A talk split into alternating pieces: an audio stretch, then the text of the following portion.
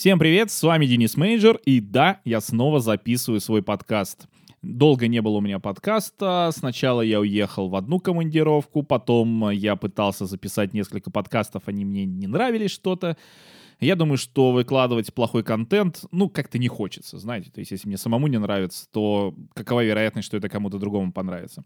Поэтому я вообще решил так подумал, что лучше немножко поменять формат подкаста. И прежде всего, я думаю, что я не буду делать там несколько тем таких больших я буду делать одну большую тему, и если в процессе появятся какие-то другие побочные темы, ну, это нормально.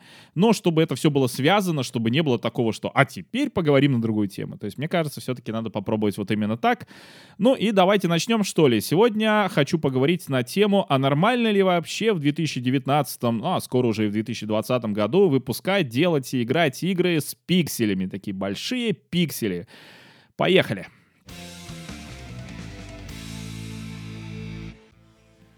Ну и прежде всего, наверное, надо окунуться немножко в историю, когда у нас как раз и было много пиксельных игр, это было абсолютно естественно. И что самое главное, и часто называется одним из аргументов как бы против пиксельных игр, то, что на то время это было не то, что там, знаете, какая-то слабая или плохая графика, наоборот разработчики игр там в той же Контре, да, там в Super Mario Bros. Они старались выжить максимум. Когда появился первый Super Mario Bros., эта игра поражала не только физикой прыжков, хотя этим тоже, но и поражала своим потрясающим горизонтальным скроллингом, что было, в принципе, одной из фишек консоли Nintendo Entertainment System, аппаратной реализация практически на аппаратном уровне этого скроллинга, который работал, кстати, не только горизонтально, но и вертикально, что мы позже увидели в Super Mario Bros. 2 и Super Mario Bros. 3, хотя и с небольшими артефактами, там по бокам экрана такие иногда возникали, как бы левые полоски какие-то там, спрайты там чуть-чуть отрисовывались. Ну, про это есть видос, на самом деле, на ютубе очень хороший, на английском языке, правда,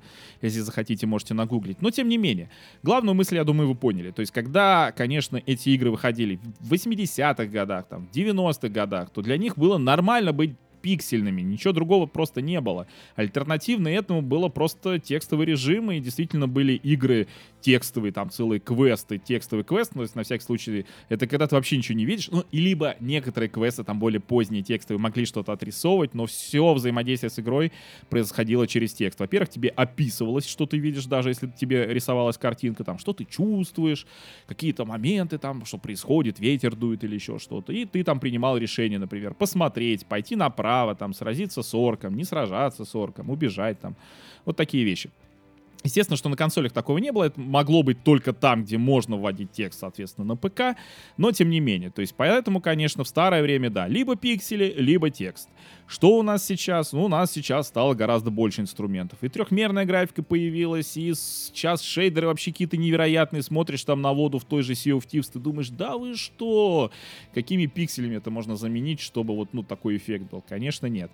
Конечно, хочется крутой графики. Но тем не менее, пиксельные игры продолжают выходить, и вот, собственно, почему и зачем и стоит ли в это играть.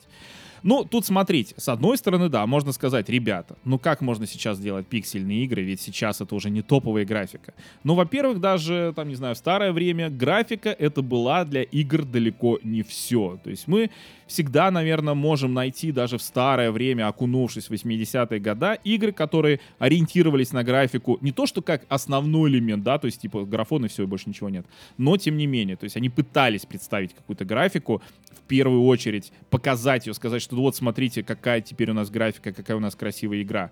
И были игры, которые ну, сильно не парились на эту тему. То есть если мы сейчас, например, вобьем в YouTube, нажмем там топ игр на Nintendo Entertainment System с лучшей графикой, да, там, или там Best Graphics on NES, on S NES, да, на SNES, на Мегадрайве, на чем угодно, на GameCube, на геймбое, то мы найдем, ну, сколько-то игр будет, которые действительно впечатляют чуть ли не до сих пор. То есть ты на них смотришь и думаешь, да ладно, что тогда вот так уже умели рисовать, ничего себе.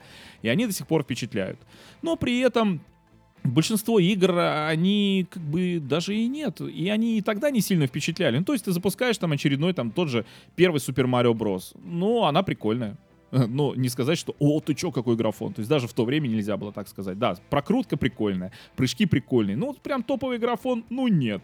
Ну, там, когда Бэтмена запускаешь, там некоторые части Бэтмена прям такие были. Да, там даже Феликс Декет, я помню, мне очень нравилось, как там выглядит. Там это история про трехглазого мальчика. О, вообще бомба. Ну, какой-нибудь, например, Ниндзя Кэт, да, они как бы и не пытались. Не пытались сделать топовую графику. Они сделали, ну, просто прикольная игра выглядит, э, работает, э, геймплей зато неплохой, можно котов менять принципе, даже революционно было для того времени. То есть нужно понимать первое, что игры, они не всегда старались выглядеть лучше всех, да, то есть это не всегда, не каждая новая игра приносила что-то новое вот в графику, не старалась быть лучше предыдущих игр. Нередко было, что новая игра выходит, а она даже хуже выглядит. Это, кстати, часто касалось особенно консольных игр, особенно сиквелов, то есть когда выходит сиквел. В сиквел в первую очередь, конечно, стараются напихать не то чтобы покруче графику, а в первую очередь побольше геймплейных механик. И часто, чем больше геймплейных механик, тем хуже графика, потому что надо в то же, да, там, в то же окно производительности это все уместить, а, нагрузки больше, и иногда получалось, да, что выходит вторая часть, и она красивее, иногда наоборот как-то. Вот даже не скажешь, например, взять э, контру оригинальную для NES, да, для NES, 8-битки, и супер контру.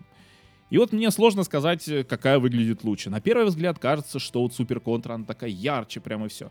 Но с другой стороны, в первой Контре было больше платформенных элементов, и больше из-за этого было вертикального геймплея, чего в Супер Контре уже как бы мало. И тут поэтому и непонятно, там лучше она, хуже или что. То есть тут, еще раз, значит, не обязательно каждая новая игра должна была ставить какие-то графические рекорды.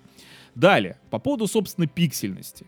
Тут можно было бы сказать, ну хорошо, игра не ставит графические рекорды, но почему именно пиксели? Ну тут, на самом деле, вообще очень очевидный ответ, который все прекрасно понимают. Это дешевле. Это дешевле. То есть дешевле в разработке. Я уже не раз об этом говорил, что игры, они в разработке постоянно дорожают. То есть вот если проследить, там, не знаю, прямую, кривую нарисовать с 80-х годов до там, нашего времени. Средняя стоимость разработки игры, которая потом продается за 40-60 долларов, она непрерывно растет, и я сейчас не могу сказать даже, что это за кривая, там гипербола или просто прямая.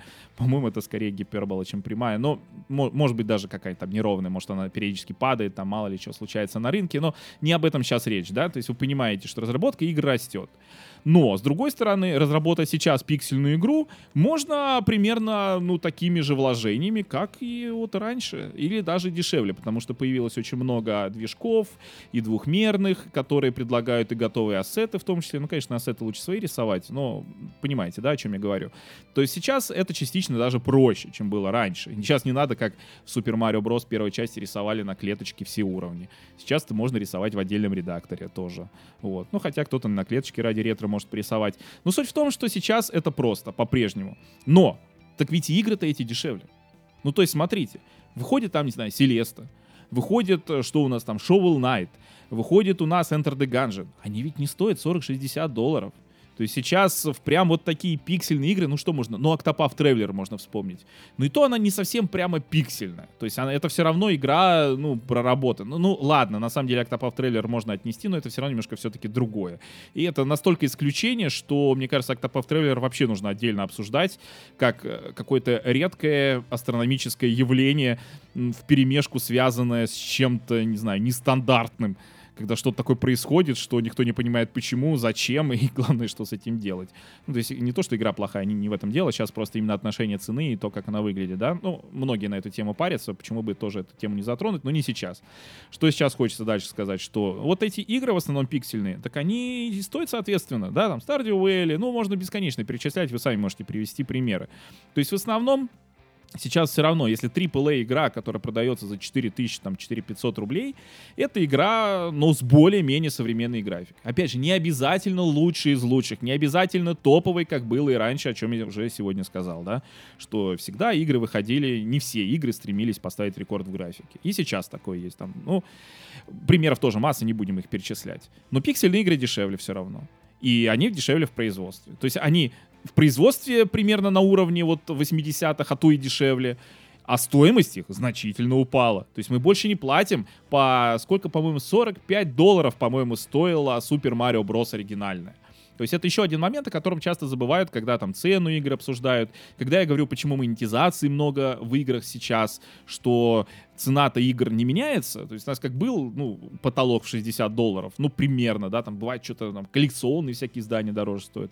Ну, примерно так и осталось, при том, что доллар-то даже подешевел на самом деле. Не по отношению к, дол- к рублю, а по отношению, в принципе, он подешевел, да, то есть сейчас 60 долларов, это, грубо говоря, меньше на них бигмаков можно купить, чем 80-е года на эти же 60 долларов.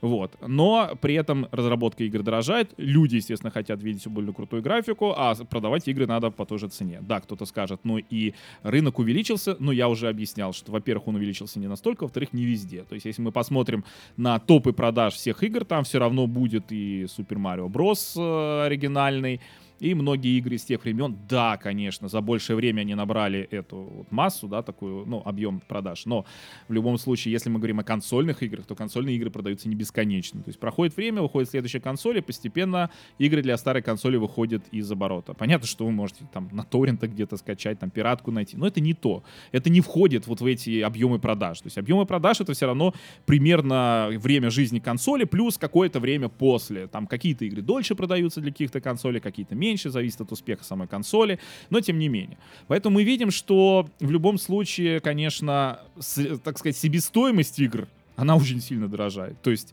разработчикам приходится все, или даже нет, давайте так скажем, прибыль с игр как бы меньше становится. Если, ну, классический способ, да, издания, распространения игр, при том, что игры надо дольше разрабатывать. То есть ты не можешь разработать, э, грубо говоря, Grand Theft Auto 5 пятую часть или Red Dead Redemption 2 разработать за два месяца или за три месяца, как раньше могли разрабатываться некоторые игры, которые даже хитами становились с того времени. Но, тем не менее, это может работать с пиксельными играми, с Селестой. Но я не помню, сколько Селеста разрабатывалась. Stardew Valley разрабатывалась долго, да, там, по-моему, 5-6 лет э, человек ее пилил. Но во-первых, он пилил ее, будучи практически неумелым, да, то есть он, это был для него обучающий самого себя проект, то есть вот он думал, я сделаю эту игру, он э, пытался сделать клон Harvest Moon, именно того Harvest Moon, который он еще любил, который все любили, а не тех Harvest Moon, которые начались после. Вот, и человек думал, что я научусь делать игры, научусь программировать, и вот так это все будет. И он делал 5 лет все один, то есть он музыку делал, он спрайты рисовал, может быть, я не помню, кто там чем что-то помогал, то в книге Крот, Пот и Пиксели было подробно описано, но, по-моему, все-таки он все сделал один. И э, в этом случае, конечно, да. То есть, если бы ему еще там пара человек хотя бы помогала, там художник был бы, потому что он даже не художник был, чтобы рисовать все это. Если вы не художник и пробуете рисовать, просто попробуйте нарисовать какой-нибудь спрайт в игре, а, нужно не один спрайт, да, там, персонаж, например. Нужно нарисовать не один спрайт, всю анимацию прорисовать, когда он ходит, когда он дерется, когда он, вот если взять Стардюэли, там, вырывает там эту грядку, э, что-то с ней делает. Причем одежда там разная, тоже надо, соответственно, каждый вот этот элемент прорисовать. Вот. И это все, конечно, большие затраты, просто даже чисто временные. Не всегда требующие именно каждый там новый спрайт требует творческого подхода, не всегда, но время на это определенно нужно.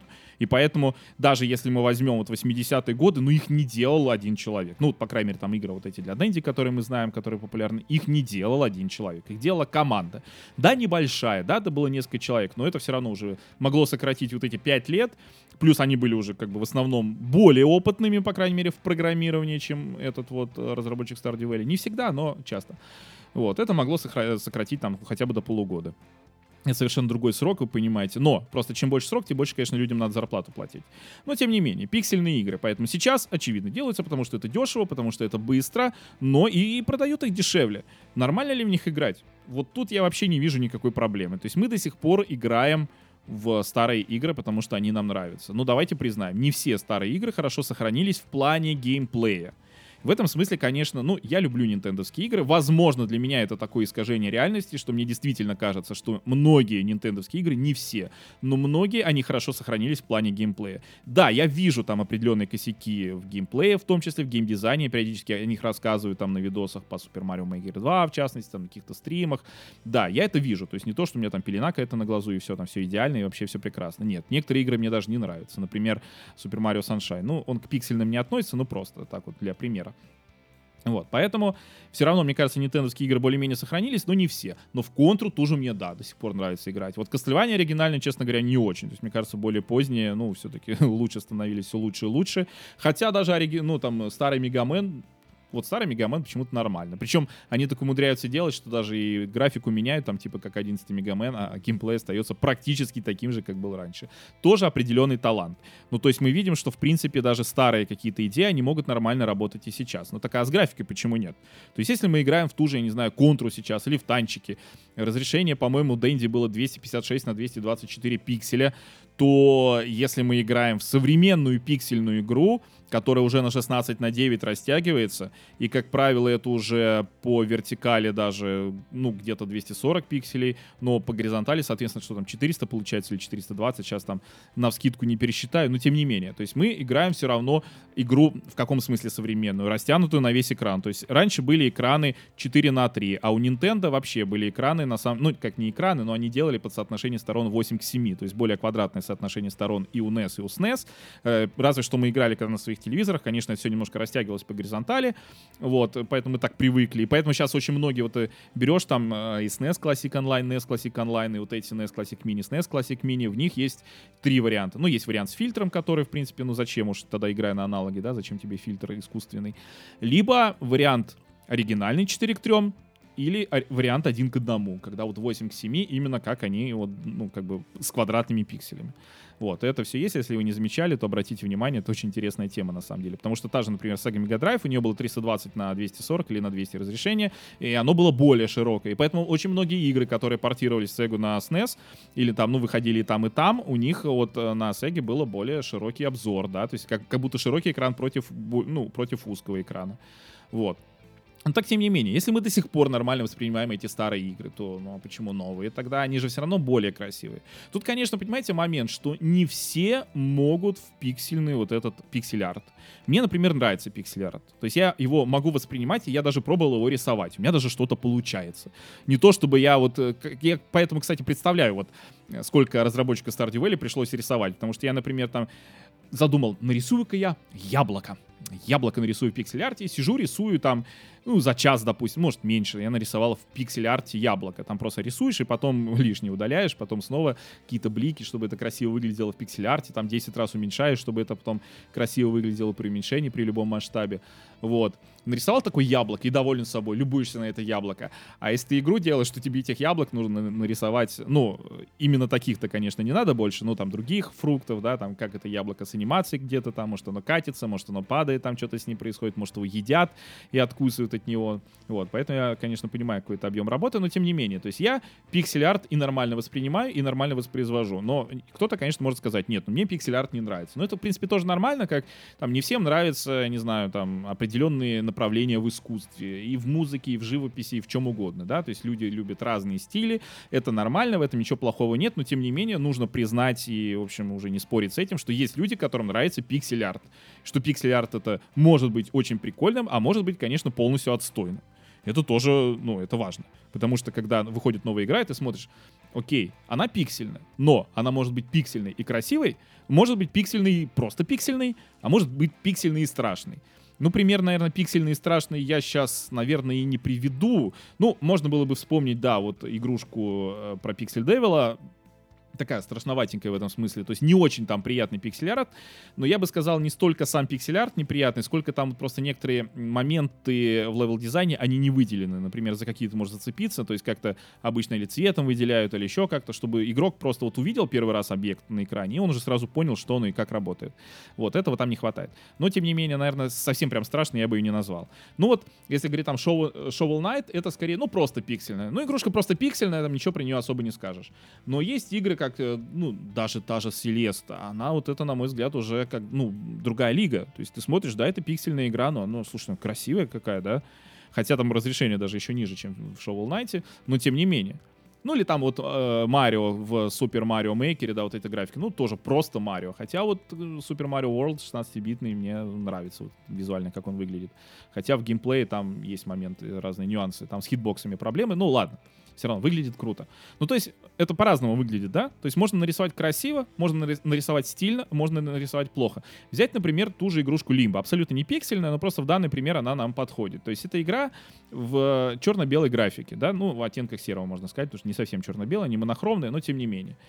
она красивая, она стильная. То есть я думаю, любой, кто играл вот в Лимбо, ну не почти любой, ладно, по крайней мере человек, который ну нормально относится к разным стилям графики, он скажет, что, слушайте, игрушка стильная, красивая, приятная, и то есть то, что ты видишь это все в черно-белом, ты сначала думаешь, почему игру черно-белую сделали? Но потом, когда ты в нее играешь, ты понимаешь, что, возможно, именно в таком виде она дает даже больше каких-то эмоций, впечатлений, чем если бы ее раскрасили и выпустили просто цветной. Вот. Даже тот же инсайт уже, ну, такой более цветной, да? Там мальчик цветной уже, ну все и уже другое немножко впечатление, но игра другая. Там, там под стиль, наверное, даже подходит тоже. Вот, ну то есть это тоже важный момент, что графика подходит под стиль игры. В этом смысле я даже к Майнкрафту вот почему тоже нормально отношусь, потому что мне кажется, что в Майнкрафте вот этот стиль игры, он, э, вот стиль, точнее, как он выглядит, стиль графики, он прекрасно подходит под геймплей. Ну, во-первых, сам кубизм, потому что я много пробовал, смотрел видосы, сам пробовал какие-то там моды, которые там эти кубики убирают, там как-то их заменяют, меняют, там интерполируют, как-то поверхности становятся более гладкими. Но я понял, что это, может быть, красиво выглядит местами, но абсолютно не играбельно. Потому что когда у тебя кубики, ты всегда знаешь, вот ты, например, сейчас махнешь лопатой вот по этому, по этой стене земли, ты прекрасно знаешь, где какого размера, какая дырка останется, что у тебя останется в руке, что ты с этим потом можешь сделать. И таким образом ты, ну, потому что игра в том числе и про строительство, и не только про строительство, и про копание, и ты прекрасно понимаешь, что будет. А вот когда вот эти все сглаживания, вот эти все там поверхности, там какие-то кривые или что, ты не понимаешь, что будет. Может так оно случится, может так. Я помню, когда играл еще, а, был у меня SimCity 2000, там, помните, можно, ну, землю копать, как оно там сделано, да, там в изометрии. И такие тоже по 45 градусов все углы. И там можно было, например, землю копнуть. Ну, когда ты просто квадратик копнул, вот просто ровная земля, и ты один квадратик копнул. Ну, ты прекрасно понимаешь, что от нее останется. А вот если ты потом одну из вот этих граней, вот этой ямы копнешь, вот там уже непонятно. Там уже вот нужно привыкать и смотреть, там, как игра в какой ситуации себя ведет. А в Майнкрафте все кубики ровные, там ни одной диагональной линии нет. Ну, кроме там самих объектов уже, да, каких-то животных, которые ходят. Ну, в них нормально, их ты по частям не раскапываешь. А землю раскапываешь, и вот ты землю копнул, и прекрасно понимаешь, что в ней есть. Там то, что текстура так выглядит, ну а текстура, с другой стороны, дополняет вот этот кубический вид. Потому что сколько я тоже пробовал ставить туда естественные текстуры. Ну, во-первых, забываешь, а что где, надо заново учиться. Они еще бывают, все эти там естественные материалы, текстуры, они похожи друг на друга. И там, где камень, где диорит, там, где еще чего, ну, сложнее становится отличить там или где камень обработанный, где не обработанный, вот, а к стандартным текстурам, конечно, привык уже. Но плюс они дополняют вот этот кубический вид, ну да, пиксели такие. Я как-то ехал в электричке, играл в Майнкрафт, у меня какой-то мужик наклонился и говорит, о, это что, это как старые игры, как Doom, ну, Doom типа пиксельный, у него сразу ассоциации, видимо, сработали, в Майнкрафт, наверное, не играл, но вот такое. Ну, то есть, на самом-то деле, э, это тоже вид э, искусства, но не только искусство, но еще и есть э, некое понимание гармонии. Ну, оно либо есть, либо, либо нет. И это касается и геймдизайнера, в первую очередь, геймдизайнеров, да, разработчиков игры, и тех, кто играет. То есть ты вот играешь, например, в Селесту, и думаешь, а что оно не в 3D, а что ну могли сделать там 3D-шную. А с другой стороны, мне иногда проще играть в пиксельные игры, именно платформеры, потому что ты в платформере всегда понимаешь, где ты, куда ты прыгнул. Вот в тот же Ori and the Blind Forest я очень люблю, на мой взгляд, это лучшая Metroidvania и в том числе потрясающий платформер. Но мне было сложновато поначалу, когда там вот эти куча эффектов, и ты там стреляешь, и враги стреляют, летит все это, и ты непонятно где ты, куда прыгать. То есть там иногда вот эти эффекты эффекты, они э, как бы застилают, отводят внимание, отвлекают вот от основного действия.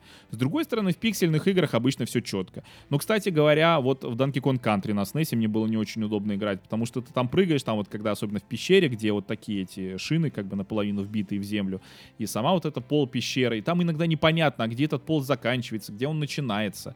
И вот когда начинается вот такая повышенная детализация в играх, она иногда мешает. И это в том числе вот относится к Лимбо. Или вспомните игрушку Суперход. Это уже трехмерная игрушка, да, но это такой шутер, где все двигается только когда ты двигаешься. Ну вот он вообще такой кубический, враги все просто красные, но, да, с одной стороны можно сказать, ну вообще-то могли сделать красивше. Конечно, наверное, могли. Но, во-первых, еще раз, она дешевая. Не стоит 4000 рублей. А во-вторых, это работает в том числе на геймплей. То есть ты всегда видишь, что где. Это помните, как тот же Mirror's Edge примерно был, похожая ситуация, только Mirror's Edge это был уже AAA за, соответственно, 60 баксов, вот, где такое белое все, но вот если ты включаешь, ну, или не выключаешь в настройках зрения бегущего, были отдельные красные элементы. Тоже мне вот очень понравилось с точки зрения арт, э, арт-стилистики вот именно. Эта игра потрясающе выглядит, вот прям круто, и прям заходишь, такие помещения, такие как бы чистые, прям, знаешь, вот смотришь вот в экран, и у тебя ощущение какой-то чистоты, но которая вот именно работает, не знаю, с каким-то негативным оттенком, как там вот это наблюдение за жителями, что-то такое, но атмосферно. То есть графика, которая не просто нарисована, не просто там тебе какие-то, не знаю, джунгли нарисовали или дома нарисовали, ну как бы просто ты их увидел и все. А что-то, что навевает атмосферу. То есть в этом смысле даже какие-то гиперреалистичные игры, им иногда даже сложнее эту атмосферу передать. Ну то есть когда мы, например, например берем Red Dead Redemption 2, которая про вот Старую Америку. Вот Red Dead Redemption 2 хорошо передает атмосферу Старой Америки, в том числе за счет своего реализма. Но Иногда ты в какую-то игру играешь, ты понимаешь, там в лес зашел. Ну, это могла быть любая другая игра, в которой ты в лес зашел. Но когда ты играешь в Лимбо, и ты в лес зашел, ты понимаешь, что это возможно только в Лимбо. И это работает только на Лимбо. В любой другой игре, вот с каким-то другим совершенно геймплеем, там в той же Ori and the Blind Forest, вот этот черно-белый лес бы не сработал. А в Ori, наоборот, все цветное, такое яркое, оно бы не сработало в Лимбо, да, то есть если мы видели настолько все цветное и яркое, у нас бы не было вот этого ощущения какого-то давящего, какого-то вот гнетущего, да, какого-то желания выбраться оттуда поскорее, потому что в Ori играешь, там зачистил все, когда особенно дерево вот это в самом начале зачистил, и вообще так красиво прям уходить оттуда не хочется. Но Лимба должна выживать, вызывать совсем другие эмоции. И поэтому, конечно, э, я считаю, что судить вот так однозначно, пиксельные игры это плохо или хорошо, нельзя. То есть это и неплохо, и нехорошо. В первую очередь вопрос в том, понимает ли художник игры, там, геймдизайнер игры, там, не знаю, кто там отвечает за это все, насколько это гармонично. Потому что пиксельная графика, она может быть хорошей, она может быть плохой. И тот же пример я уже привел Shovel Knight, то есть я считаю хорошая игра, но пиксельная графика это там тупо пиксельная графика. То есть это просто, ну, потому что чтобы дешево сделать. То есть это не вызывает особой ностальгии лично у меня, хотя кто-то может сказать, что у него вызывает. Может быть, с Мегаменом, например, ностальгия. Ну, то есть э, в случае Shovel Knight я могу сказать, что могли сделать покрасивше. Там более 16, больше цветов. Ну, смысл в 8 бит было укладываться, если они все равно не уложились, да, то есть как они. Мы хотели сделать как с ограничениями NES. Ну и все равно не сделали, все равно не уложились в эти ограничения. С другой стороны, смысла укладываться в ограничения только ради этого, чтобы потом рассказывать, как мы вот сделали игру для нас, ну, тоже смысла нет. Если картридж не выходит, я, кстати, кстати, не все знают, вот это тоже важный момент, до сих пор выходят картриджи для NES до сих пор некоторые компании делают свои игры, в том числе для NES. Мне, кстати, одну такую игру присылали, что-то там Медуза, что-то там. Ну, игрушка, честно говоря, так себе, фиговая. Могли бы что-то поинтереснее сделать. Мне кажется, эта игрушка была бы фиговой даже в то время, казалось. Ну, просто такая головоломка, не особо даже над ней старались.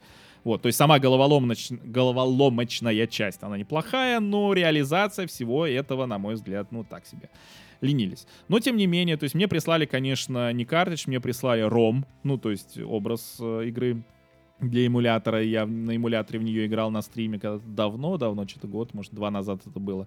Но тем не менее, они выпускают в том числе картридж. То есть можно купить ее на картридже. Там для Sega варианты тоже есть, то есть тоже до сих пор выпускают. Поэтому пиксельные игры, я вам скажу, до сих пор делают не только для новых систем, там для Steam, для Nintendo Switch, там для PlayStation 4, для Xbox, но в том числе для этих старых консолей, для которых, естественно, сами уже издатели этих консолей уже ничего не делают. Даже Just Dance, ну это такая шутка, потому что Just Dance до сих пор для Wii выходит, но для старых консолей он все-таки не выходит.